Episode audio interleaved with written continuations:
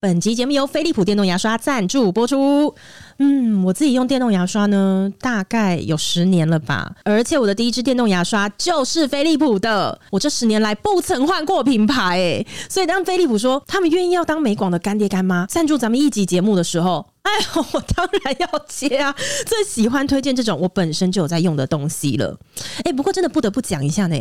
我觉得飞利浦的电动牙刷有点太耐用哎、我大概是二零一五年底的时候吧，那时候我刚跟我老公在一起的时候，我们有一起买过一对飞利浦同款的电动牙刷。结果我到哪一年才换下一支，你们知道吗？二零二零年底耶、我那支牙刷整整用了五年。重点是我当时换牙刷还不是因为它坏掉哦，它根本就用不坏。我当时会换是因为它真的用太久了，我很想要买他们后来推的新款，所以我才把它换掉的。那讲到飞利浦哦，我觉得过去啊，飞利浦的电动牙刷在大家的印象当中呢，都会有一种觉得它的单价比较高的感觉。可是我这次拿到他们推出的全新轻柔系列的音波电动牙刷的时候，我有惊艳到诶、因为我个人吼是有一点微肤浅啦，我对牙刷的那个颜色质感我还蛮在意的，就是电动牙刷它的外壳啊，如果塑胶感太重的那种，我会比较难接受。那以前我可能呃，我想要的那种质感呢，就真的要买到他们等级上万元的那种才比较有可能达到。但我实际拿到我这次试用的这个多效小亮刷的时候，我有 get 丢诶，它的质感好好，重点是它价格又很亲民。那好刷当然就不用讲了，它呢是号称有两倍的牙菌斑清除力跟两周亮白两个色阶模式的话，一共有五种，有清洁、敏感、亮白、深层亮白，还有 SPA 按摩。至于颜色呢，我也帮大家都看过了，我自己手上呢是有高雅的红色跟质感的珍珠白色这两个颜色，我本人挂保证，它们实体真的很好看啦。那它的重量也很轻，又富有旅行盒，我觉得很值得推荐给你们。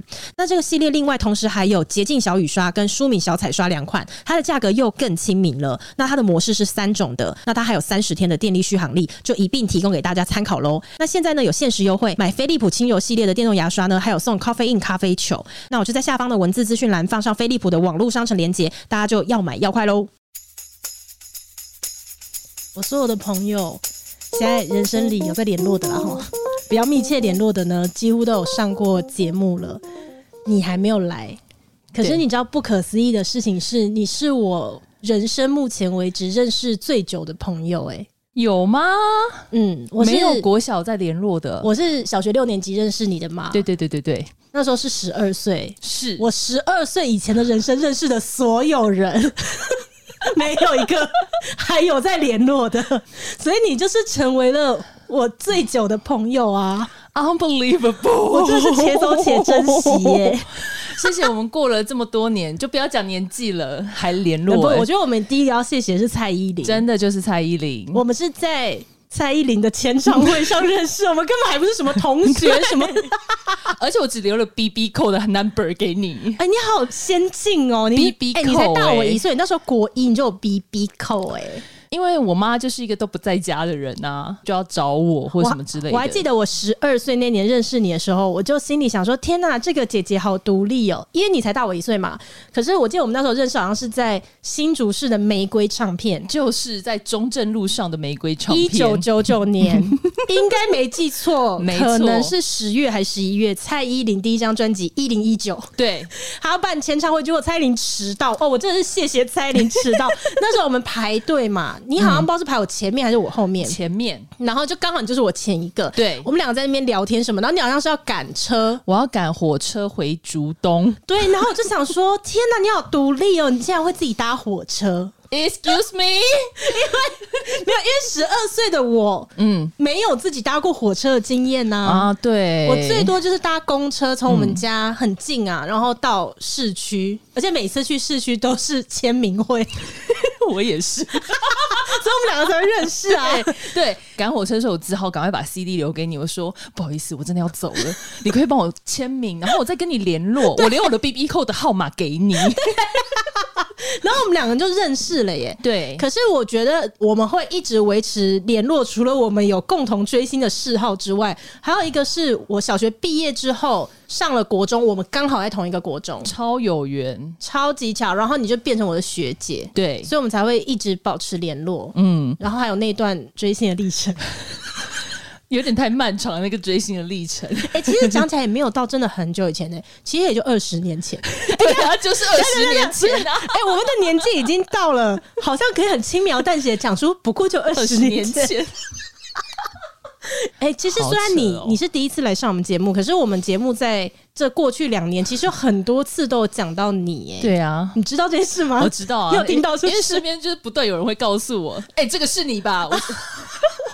对，就是我好像曾经有在节目上讲以前追五月天的事情的时候，我就说我有一个朋友在学校当老师， 然后为了要参加五月天的演唱会，还跟学生串通，你在运动会对当天在所有人面前晕倒。对，因为那天是礼拜六，所以其实我们就是很尴尬，不能请假。大家不要觉得老师真的很闲，就我们常常有额外的加班，然后我又不敢请假，毕竟它就是一个很重要全班性的活动。哦，是全校吧？对运动全校会又全所以那班天礼拜六，然后五对月天在哪里办演唱会？高雄，然后你要从台北赶到高雄，天呐，那高铁要抓紧的、欸， 所以我就策划好哦，我这十一点我一定要演出这一出。可是想想不对，十一点我再到车站真的来不及，所以我一定要十点晕倒去保健室躺一个小时。然后你跟他很荒说。谬哎、 哦，真的对不起，因为我跟你一样，我是个规划型人 格。好 的，然后幸好当初就是有一个串通好的学生，那我就说，我晕倒的时候，请你在旁边大叫，老师晕倒老师晕倒了。对，我们先排练一下，就在好某个，OK 放学 OK，我现在是那个的时候学，生，好，对嗯哦有事前排练。一定要排练啊。那我比较想要知道你如何向学生开口，然后坦诚说老师想要用晕倒这一招绕 跑，是为了要看五月天演唱会。我就坦诚的跟他讲， 我就是如实那地那跟个他学生说什么？反应？他说：“哦，好啊，老师，没问题。” 我真的很感谢他。所以你们有找了一天他就是我的贵放人学， 对，但是可能为贵人也 太……我其实没有教他，然后我是指导他的小论文。嗯所以就是完全没有任何师生关系，就是很额外的一个关系，嗯，所以就没有任何利益上的冲突，好像就有点亦师亦友。那他那天演的怎么样哦超好，啊？都还没说到你的名字，他是我人生认识最长的朋友，叫晨 晨。然后他目前呢是一名老师，对，就是他大学念师范嘛，然后师范毕业之后呢，就当了几年的。你们现在叫做什么流浪教师吗？也没有哎、我就是运气都很好，没流浪到。欸就可是我你就是去哪我都是因为你属于比较叛逆啊，对对对然后对比对较不走在体制内的，所以那时候一毕业的时候，你算是因为你又是地理老师，糟呃糕了，要被起底了。 没有你就是去旅游嘛，对对对你对对就走遍世界很多地方，但是你那时候一毕业的时候，你没有选择在台湾当老师啊，你就是对一边旅游，然后到别的国家的学校去当老师。对对对对对几年以后你才回来台湾嘛。对啊所以我在想说，会不会就是因为你经历了这么多的学校，然后一大堆的学校都倒了， 所以你就想说，不要再害学校了，你必须要找一个最稳的，所以不回会来考倒的所以回来考老师。国立的学校总不会倒吧？对，但是你的那个当时看五月天演唱会，那学校倒了。 倒了，抱歉，我就是那一年走，他也倒了，真的对不起。 好，OK，那 那天怎么样？在体育场里，然后就是我挑了一个有一点醒目，但是还蛮空旷的角落，嗯嗯，然后大家就在为场上的人加油。我就跟他瞧好说，我跟你讲哦，十点的时候你走到我的旁边，我们假装要讨论一下小论文，然后我就运会，动会谁还要讨论讨论小论文啊 反正我们就认真嘛。 ？OK， 然后我就会先跪下，然后再躺下，然后你就要在旁边大叫说：“怎么办？怎么办？老师晕倒了，可以叫护士阿姨过来吗？” 然后他真的演的很好哎、他就是比我们在排练的时候更入戏，入戏到这难以言喻。然后我就躺在那边，然后等一下我们又想要知道你躺在那里现场就骚动了，是不是？其实也还好，因为就是场上有运动都还进行着，啊，所以不是大家全部都发现这件事。对，，并没有。就然后就周是围一些，他就特别有去找一些老师。我说你也不要让我没被发现哦，你一定要找老师帮忙。嗯所以他就紧接着随便抓了一个老师，然后那个老师也很好，帮我找了护士阿姨过来。一来的时候，我心想死定了，他该不会要怎样吧？他真的掐我人中。 我心想妈 fuck 超痛的， 那我就忍，你是说你完全在被掐人中的当下，你还可以我就没因为有我在反应？我在装睡嘛，嗯对啊，所以他掐第一下的时候，我真的一定要忍，可能眼皮有一点抽动，但是就不能太快醒来，一旦醒来就知道我是演的嘛。所以等他掐到第三下的时候，我已经就那种懵懵的打嗯哦，开，假假装就醒过来就哦，这啊对，样醒有点过来，痛。然后他们就问说：“啊，你还好吗？什么之类的。”然后我说：“哦有点晕。” 一定要用气音讲。然后呢，就 就在我这个已经非常入戏的同学跟老师的搀扶之下，他们就很用心，他们棒哎、他们帮我找了轮椅来把我推去健康中心。然后呢？我这边先躺了一个小时，然后他就说：“那你要不要去医院？”我说：“好，那我去挂急诊。那可以帮我叫计程车吗？”我就让那个计程车开到了健康中心门口。然后你说我就你是上要搭车了计程车去医院， 对，没有，但我是殊不知我是回家拿行李，刚好顺利的就搭上了十二点二十二分往左营的高铁， 然后就打电话跟你说，哎、我顺利上车喽， 可以集我们咯左营 见，充满朝气的说左营见呐、耶、我一天我来了，诺亚方舟是不是？五月天算是我们这算最忠诚、追最久的，真的追很久哎、我们都会去排十隔年万青十万青年年。站出来，在圆山排队也不知道排多久，排到我鞋子都掉了。哎、是那个我鞋中子山掉体育场嘛？那足场球场那一场演唱会是我在那一年暑假用学会游泳换来的。天哪！ 我爸跟我说，只要我可以学会换气，从这一头游到那一头，他就答应让我去看演唱会。我觉得他真的是一个很棒的爸 爸。他那天早上，我爸妈一起在，我们两个人一起去嘛。。 对我跟你讲，那场演唱会我真的对不起你， ，Why？ 你忘记了？就是那场演唱会，我们是早上好像可能七八点我们就到那边，对然后在那边辛苦的排队，到下午的时候呢，它就下起了雷阵雨， 对，所以那时候我们全身算是全部都淋湿，嗯然后我们的鞋子穿那个球鞋全部都是泡着水的，超不舒服。，对。然后它最可怕的是进场，哦，进场那时候根本大家家就没有照排队的这个动线在走，对对对对对所有人全部往前冲。你对记得他进场那个地方是，就铁栅门，然后打开。我那时候真的看到有一个人，有一个女生的脚，她是被雨伞刺穿的，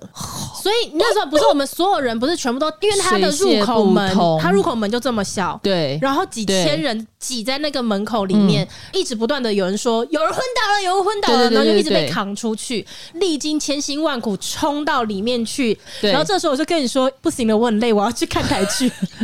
然后我就说，哦，好啊。 我当下当然内心会觉得有一点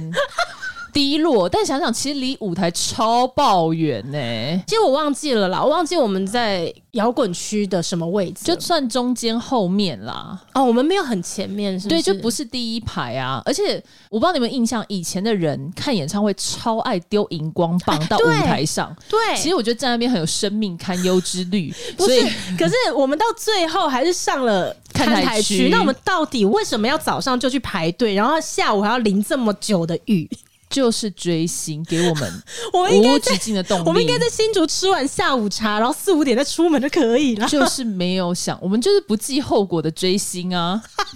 不然我怎么会去追博元从呢？ 哎、我觉得你以前小时候追的明星都还蛮高级的哎、 还好吧。那你小时候追谁？你讲啊，我最早追的是莫文蔚，我有去他大安森林公园的演唱很会，高级啊，，莫文蔚很高级。哪里高级？莫就文蔚那时候他真的很红啊，我追吴宗宪哎、 我是很想看宪哥的演唱会，但我都无缘呢、欸 对啊，我小时候喜欢的是吴宗宪、欸，我觉得很他唱歌很好吴宗听宪没有啊，不好，但是你要想一个十一二岁的小孩，然后在那边哦，几港力哎哎 昂，这这很怪啊。 那你跟陈雷想一想嘞，我小时候最爱听的是陈雷哎、好，那他不在我的年代范围里面 嘛，对。对啊呀、 所以你最疯狂追的，除了五月天以外，第二名是谁啊？也没有什么第二名哎、你真正疯狂就五月天了，五月天，然后第二名就是杰尼斯的偶像们啊，啊，对你有一段时间，然后我觉得以前小时候我们在追星的时候，我不知道你啦，但我是已经盲目为了追星而追星，所以只要那一段时间，好像电视上谁的 MV 打的比较怎么样，或是好像谁比较红，然后就要喜欢谁。然后有一段时间，你好像非常喜欢杰尼斯，你还带我去看过长濑智也是吗对，的演唱会？应该是 King King Kiss 啦，堂本兄弟是啊对，我们一起我去们看的，我们对我们看 Kinky Kiss，但是对那个时候他们开演唱会的时候，是不是女婿的大人？对女婿大人就是这一部戏。那时候日剧刚演，很红长濑智也演的。对，我记得我们那时候要看演唱会之前，我们还找了一个地方吃了点东西，对对对然后在那个对对地方还坚持要转电视看女女婿婿大大人 人， 对，没哦你有没有错印象有有有，就那间小 吃店啊，对对对，然后一定要打开 TVB SG，你知道 TVBS 真的好爱看那一台哦的。娱乐台我每次都要跟我阿婆抢电视、欸，阿婆说她六点半要看济公，我只能看半小时的娱乐新闻。 我是桃子姐的忠实粉丝、欸，哦对呀、对，有段时间你很喜欢，杰尼斯杰尼斯这是最迷的。那举凡像比如说陈小春啊、杜德伟啊这些，我都追过、欸。哎，你有说一都去年看他们的就什是么签签唱名会会，、对签唱会哎哦，还有20一几个年前真的好流行签唱会、哦，超迷谁？谢霆锋。对谢霆锋，我小时候梦想是嫁给他、哎，有一次坐公车在路上看，长得超像谢霆锋的，我就一见钟情，我马上下公车，在下一你站我。认真。我认真，我再也追不到他。我小时候真的是一个为追星而这么冲动的人，我就想他有可能是谢霆锋啊，怎么可能？ 谢霆锋以前真的很帅啊，旧伤口一直缠着我。好好听哦，我都听他的歌睡觉，哦然后很快就换五月天了嘛， 没有，我们那时候换偶像就换很快，真的只有五月天我们喜欢这么很久。久对，我记得到国中还有什么 Energy 啊，哦，因为那就是那个时代大家的集体呀、啊哎可是我一直觉得很怪的事情是，五五六六到底是不是我们这个时代的？算吧，有就是有 overlap 到啊，因为我一直觉得这件事情很迷耶、现在包括五五六六自己也是 啊，他们在回忆以前他们当红的时候，就会讲的多么的风风火火。可是我想说，我不就活在那个时代吗？为什么当时我没有感觉到？所以我在想，他会不会其实不是我们这个时代的？他出来他红的时候，其实是我们年纪更小的对对对，小朋友们喜欢，其实是就是是嘛？小对不一对？点点，所以他们对以前真的是有火爆过，对吗？有啦，因为大家都在讨论啊，哪一个人不会唱我难过？确定不是笑他们？当年他们真的是以型男的姿态出道的， OK，好，我觉得有可能是因为他们那时候在三立拍的一连串偶像剧，刚好都是我没有看的，所以我对可能对那个感受没有那么深。，对，而且那时候可能疯狂在爱五月天，没错，你看我们出社会，我们还会特别回来看他跨年演唱会。有一年我特别从广州飞回来，经香港那一转场机好像是二零二一年的年底，是诺亚方舟的第一场巡回，在小巨蛋的，我们看跨年那一场，对对，对对对对对结尾是哭爆哎、欸对啊！我觉得那个没有喜欢五月天的人啊，一定会觉得我们很莫名其妙。因对，为就跟我听人家讲说，啊以前很喜欢哪个明星，然后看他演唱会的时候，就会在那边爆哭，然后哭自己的青春，哭自己的什 么，然后我就想说，哦，对，就所以我们在是讲这些的时候哦的时候，别人已经有这种想法 了。我们已经是是讲二十几年前的事，就是这样。哎、不是，可是你知道我喜欢五月天这么久哦，他们让我至今最喜欢的专辑就是《诺亚方舟》那一张。嗯，非然后常认同。他这么多次巡回的不同的专辑的或不同主题演唱会，我最喜欢的也还是《诺亚方舟》哎、包含你去海外看的也是诺亚方舟系列的，对不对？你去马来西亚看的，跟怪兽合照最近的那一次，好像是哎、对啊。北京的你有去吗？北京的我没有没有去，我没有去过鸟巢。我也没有。但上海的我去。 你一讲北京，我想对上海的我去。而且你知道为什么我会看那一场演唱会吗？我在我们节目好像第八集吧，第一季的第八集，很久很久以前的，我讲过，我曾经很喜欢一个瑞士人。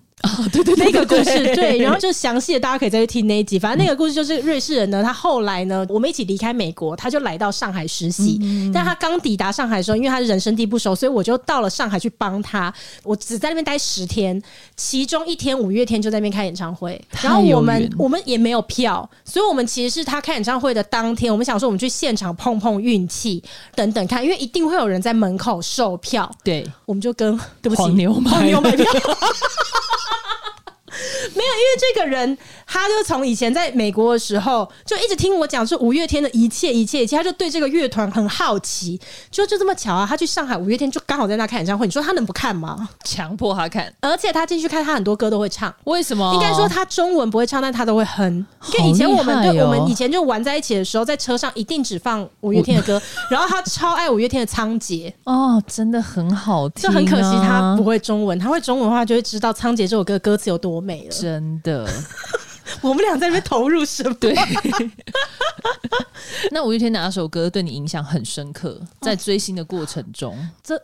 这每个很时难呢、期其实每个时期他都一直在陪伴我们，每个对时欸对期不一样。我记得我十几岁喜欢听五月天的歌的时候，我觉得都是跟很多大众们一样，嗯都是被一些励志的歌曲感动，像他的《拱狼》，《拱狼》的“拱”，我到现在都讲 不好，《没关系，我也不会。拱狼》嘛，然后什么倔强啊，。 对到现在最新的专辑，其实他最新专辑也很久以前，我在七年前。呀，他最新的一张《顽固哦，哭死》，我了！对，就是他每一张专辑其实都还是会有这种五月天式的励志的歌曲。对我觉得我十几岁的时候，到二十出头，所以我最喜欢听的是这一种歌。嗯可是我到出了社会，你知道受社会的摧残，那些歌感动不了我了，嗯，一样好听，对嗯然后我一样记得十几二十岁听那些歌的感动。可是现在我听那些歌没有这么多的共鸣了，因为你到长大之后，你才会发现说五月天也救不了你嘛。对，对，要呃不是说哪一个明星真的有办法救我们，救就对没有救哪一没有个这件个人的事嗯人生。但是我一直说，有些歌曲它在不同的阶段，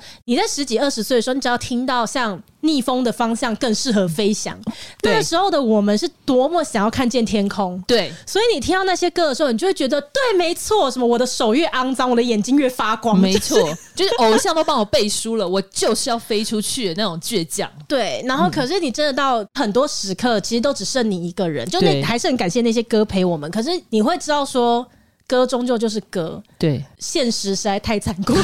真的很残酷。我不太确定是不是只有我啦，因为按理来说，你人生比如说很低潮或是很辛苦在努力的时候，反而应该是听到那些歌，你会更加的觉得说，哦，对对对，很励志。可是我个人是没有，我也没有啊，是这样子吗？是因为我们已经长大了，就是我们的心理受到的折磨、 洗礼、洗礼，已经超越这些歌可以给我们的鼓励了。只是你回想的时候，会觉得、啊，谢谢那时候有这些歌陪我，然后它陪伴了我青春，陪伴我一起长大。所以我觉得追星其实是一件非常美好的事情啊。我还是很感谢活在有五月天的年代，然后真的追过五月天。还有蔡依林，蔡依林其实我们没有追过她，我们也就看了她第一张专辑的那一场签唱会而已。对，后面就没有了。其实我连一场蔡依林演唱会都没去过，我主也要是主要原因是我买不到票啦。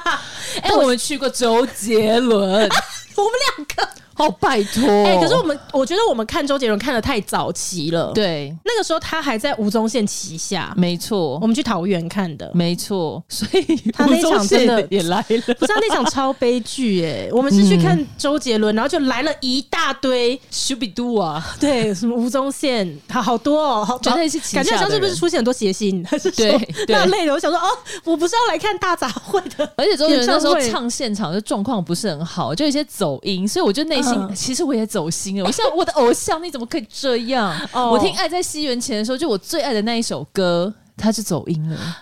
我觉得现我们场被看摧毁。我们真的看他看太早了。 对，很可惜。所以像我现在呢，也没什么体力看演唱会，可是我有几场演唱会是我觉得只要看完我就可以峰会， 就是不再看了。张学友嘛，对，可听以说他好像现在要开新的巡回，希望他会来台湾没错。嗯然后一个是刘德华，如果他还会再开的话，嗯嗯嗯，然后一个就是周杰伦。真的可能这三个看完之后也没什么遗憾了。对，就此生就差不多这 样。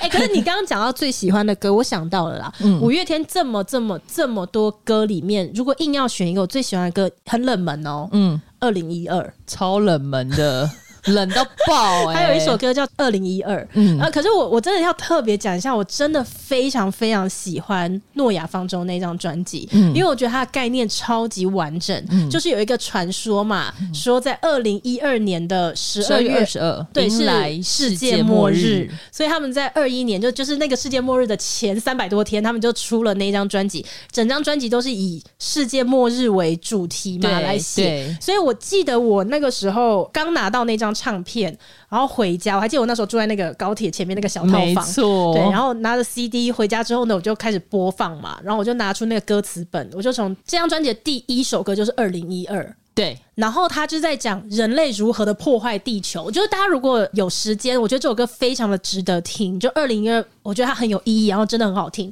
我那时候一听到二零一，我就觉得哇，好震撼哦！我根本都还没有进入那个状况，还搞不清楚原来这张专辑在讲的是世界末日，这样我就想说哇，很震撼。后来听着听着，如果我没有记错，《洗衣机》这首歌应该是在这张专辑的中间。对，洗衣机这首歌也是我一个没有心理准备的，就从前面在看，想哎呀，唱很多家电在里面，想说哦，这首歌还真有趣。搞到最后才发现说，这首歌在讲妈妈。对我哭爆哎、欸，对，我就是听到它尾声，原来他在形容洗衣机是妈妈的时候，我是全身鸡皮疙瘩，可是我没有哭，我就是想说哇，天哪！然后后来太再有寓意了，对，然后再听着听着听着，听到最后一首歌，那张专辑的最后一首歌是有些事这辈子不做就再也不会做没了。错，对，然后那时候是二一年的年底，我原本就有一个想法，想说我真的很想要去游学一次。我那个时候的心情是这样子，我整个大学不是都一直在工作吗？对就是你身份是学生的时候，你就没有好好当一个学生，然后等到你毕业了，你这辈子可能再也不会当学生了，没你要错进入社会了，你就突然有一种很想要再抓住当学生的尾巴的感觉，就觉得我这一生好像就这么一次。可是那时候你其实已经开始工作了嘛，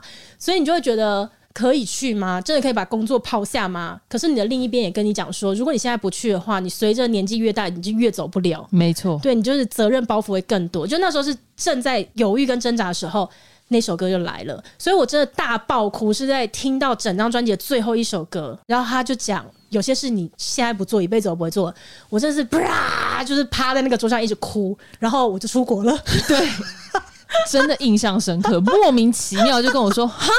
我出国要去美国。对，所以那个时候那张专辑出没有几天，他们就开巡回了嘛。对然后我们就买到跨年的没错票，没你就错特地从广广州州飞飞回回来来，嗯然后我们就一起去看。所以我觉得整个二零一跨到二零一二，对我们来说都是超有意义的一”年超级那一年，我们还一起去总统府升旗，啊！对，我们看完演唱会之后去马升上旗。去升呃而旗，且我还记得那时候升旗的时候，我没有住过台北的人，所以我从来没有参加过就这种典礼。你应该不是第一次对吧？嗯对我很多所以你次是熟门熟路带我去。对对对然对后对我记得我那时候站在你的前面，然后我们就在唱那个国歌嘛，嗯然后唱完之后一回头想说，呃，这个人怎么哭成这 样？你还记得吗？你一边唱国歌一边哭大爆爆哭。啊！ 因为你在国外工作的，你就是觉哦得我懂回来会觉得啊，终于回到这块地。然后因为下午的飞机又要马上走了，因为要回去上班， 为了五月天回来、欸，哎、哎、好热血夜！哦！可是有些事情就是只有年轻的时候做啊，对有时候其实现在老不了也不做会做 了。可是你最喜欢的歌，他歌那么多，你有办法挑出一首吗？我挑不出，但的确最影响我就是《干杯》这首歌啊！我甚至把它做成我婚礼影片 呢、竟然啊是干杯！对啊，我以为干杯就是那种爽歌，你知道吗？也。没有，因为我就想要把它做成我的婚礼影片，所以它相对来讲对我意义就比较强烈啦。你是说你在听到干杯那首的时候，对象在哪都还不知道，就 想说这以后你的没有结没婚有没有，影不是不是不是，就是被强迫要办婚礼的时候，哦然后我想说大家都要做 MV，好，那我就来做一支 MV，然后让大家很有参与感。然后边剪片的时候，我就发现，哇靠，我真的太多干杯的照片了， 那完全简直一支影片都没问题，什么叫做你太多干杯的 照就片？是一直在喝酒的 照片。 OK，刚出社会的那段时间是不是？，嗯对，就是蛮荒唐的、啊没有啦， 出社会之前就已经蛮荒唐的， 念大学就蛮荒唐的哦、嗯因为就是把很多朋友都剪进这支影片，嗯回忆会很强烈，所以你说它对我影响很深，应该是说我自己的经历赋予了这首歌更多的回忆，嗯嗯所以嗯只要每次这首歌播出来，我会马上浮现的是我的婚礼的那支 MV。哦，对，懂了，所以其实也等于是我赋予它这么强烈的爱歌的意义啦。啊懂意思。那对就除了干杯以外，五月天有哪一首歌你是最喜欢的？嗯，之前的确是顽固啦，就近几年嗯顽顽固固，欸顽固有让我重新再找回活着的一些目标跟意义吧。哇，因为我就会觉得说，哈，真的就要一辈子做这个职业了吗？嗯一辈会子有做很老师对，会有很多的自我怀疑，因为这份职业 很容易被戴上很高的道德的帽子，嗯然后你的你本身生活很没道德吗？ 对啊，你看我都会在学校假装昏倒去看五月天， 然后有时候比如说想要看一下演唱会或签名会啊，或者什么电影啊，就是下午会特别把假请掉，然后去追星一下下。诸如此类的事，就是很多时候会有点过不了道德那一关，或是很害怕这个社会给你的眼光，以及很怕丢了这个工作嘛。毕竟这个工作，你说我们来到社会上，我们找到什么样的位置，其实是很难的，就是这条路很窄，一旦走上就很难离开。 嗯，老对，师老师是。这个这条我路是记这得样你那子。时候不知道是刚考上老师还是已经考上几年了。我你记不记得我们曾经有过一个对话？就是嗯我那时候跟你说，我觉得我认识的你一直都不是活在体制内的，对然后非常非常的叛逆，然后会不会反而考到了正式老师之后，反而对很多人来讲，这是一个可以这样形容吗？铁饭碗。对，然后会不会对你来讲反而是包袱？对因啊为你放弃他的机会成本太高了。没错，这句话我真的是一直被 提醒。那后来听了《顽固》这首歌之后，我才会觉得说，好啦，其实没关系，我我是真的很喜欢这份工作。嗯，我喜欢有观众，然后喜欢互动，喜欢稳定的薪水给我的安全感。嗯，呃，我觉嗯得长大是一个认识自己的过程，没很多错时候就是我们一边长大，一边塑形成自己，然后再一边了解塑形后的自己啦。没错，哦就是小时候的那个自己，有时候他长得也还不够完全，没错。然后你要一边认识他，你认识了那个阶段的自己，很快那个自己又长成了另外一个样子的。确所以我觉得长大是一个认识自己的过程。对啊，我我们好像几个月前也是有通过一通电话嘛，嗯然后我记得我问你一个问题说，我们到底都是从什么时候开始认命的？我觉得连这个问题啊，我要问出口，就是从我自己的嘴巴，不管对任何人讲，要说出口，我都会觉得要深呼吸。是啊，就是我们一直觉得人生没有认命这件事，对，所以当我要说出口说：“哎、你觉得我们是什么时候开始认命啊？” 我都觉得哇，毕竟我们是听着倔强长大 的、啊，对我们就是从来都不认命啊。对啊，我们就是会一直抠着手掌心去做事情的人。对，就是小时候长大的过程，都会一路的觉得自己就是与众不同。没错，自己一定不一样，然后你想要做一些不一样的事，嗯不是说一定要改变世界还是怎么样，但是就是没有认命，我们都不活在体制内，对， 可是不知道是什么时候，就突然回头的时候，就发现其实我们好像跟别人也差不多，对啊，那个承认其实是很痛苦的过程。他就是长大，你期待自己很不一样，不在嗯体制内，其实就是给你自己的包袱啊。嗯，对啊，那其实当你终于就是选择认命了，你接受了自己就是这样子的人的时候，人生真的又海阔天空我 哎、现在只想要舒服的过日子。对啊， 我现在就是没有。我觉得因为小时候啊，不知天高地厚， 对，小时候就会觉得我真真的的讲两首信的歌，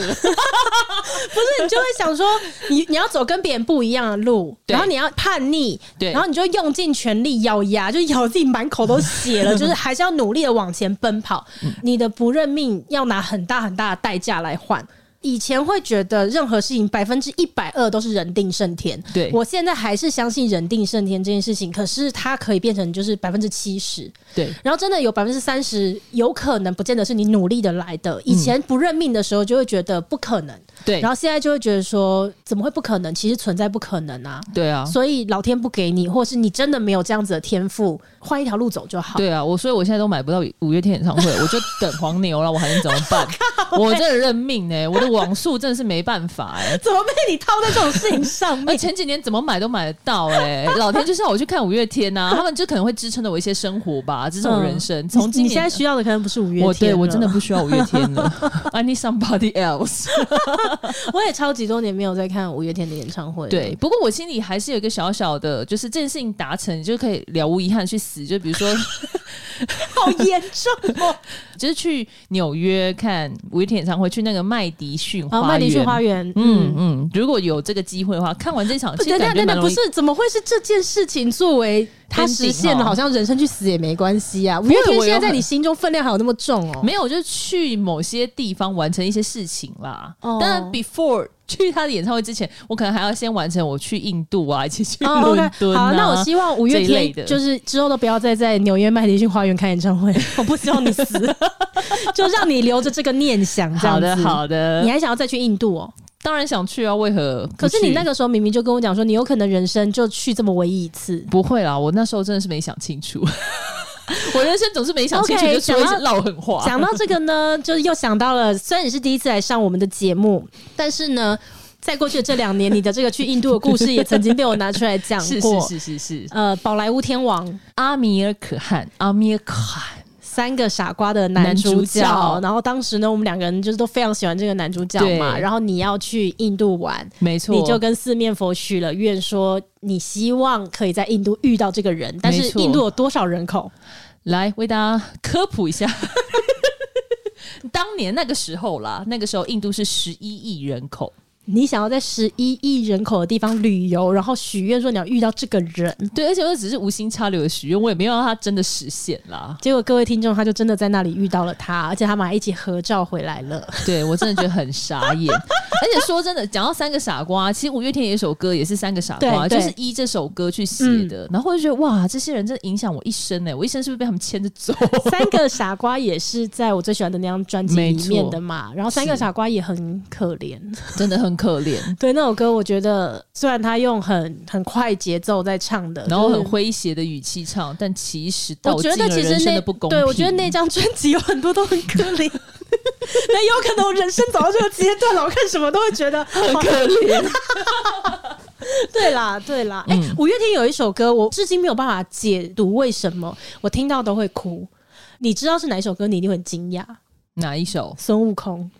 会吗？嗯可那首歌我觉得也对我很强烈的支撑了我、哎，那首歌我到上个月吧，我在我老公车上刚好就自动播放，就就跳了这首歌。Unbelievable！还没进副歌，我就在车上就是 一直掉眼 泪，一直掉眼泪。然后我想说，我老公说：“呃，你怎么了？”我说：“我不知道， 我不知道。”然后就一直哭、哎，不知道为什么、你哎可能某一辈子是唐僧，啊 还是铁扇公主吧？我不知道呢。 我觉可得是应这该个是咯。这首歌每一次我很少去听这首歌 啦，但这首歌每一次每听必哭，很意外、哎，我很意外，我自己也很意外，我也不知道为什么啊、所以我就说你某一辈子一定是唐僧嘛，这首歌或沙悟净对，这首歌之类就是的在唱唐僧取经五百年后的故事。没 错，没错对，。我想说，到底会跟你干你屁事啊关我屁事，我干嘛哭啊？ 我真的不知道哎、可是那首歌，我觉得它最影响我的一句歌词就是“我从不怕爱错，就就怕没没爱过过”。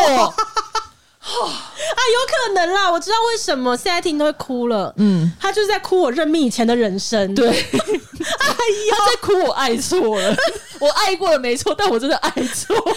跟我说你爱错谁啊？ 还蛮多的吧？我想 讨厌呢，烦死了。也不知道我丈夫是不是也这样想吧。 睡前的时候想说啊，当初要不是听五月天这首歌，我才不会跟你结婚 呢、